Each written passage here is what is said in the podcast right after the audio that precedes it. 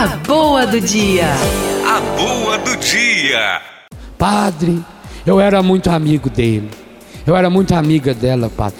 Padre, eu tirava da minha boca para dar para ele. Fiz o possível e impossível, padre. Aí aconteceu um dia, ela falou de mim. Ele falou de mim. Ah, me perdoa, padre. Deus quer que a gente seja bom, mas a gente não pode ser bobo também. Eu não consegui mais. Rompi a amizade. Falar a verdade para o senhor, eu até mudei de igreja. Eu não vou mais lá naquela paróquia. Porque foi o padre que me ofendeu. É uma mulher, padre. É uma mulher que não vale nada. Ela é ministra da Eucaristia.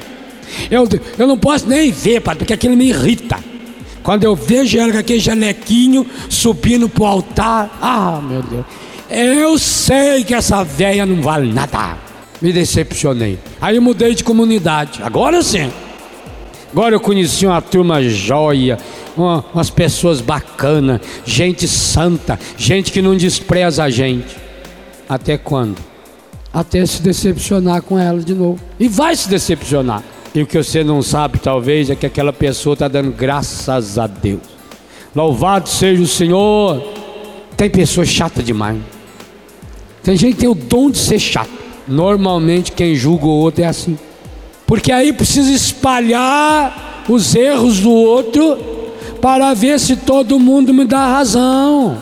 Olha o, seu, o esquema que o demônio faz. Por que, que nós não podemos levantar falso testemunho? Porque na hora que você vai justificar, você sempre exagera, sempre aumenta, vai ampliando. E você passa a viver na mentira. Oh, meu Deus do céu.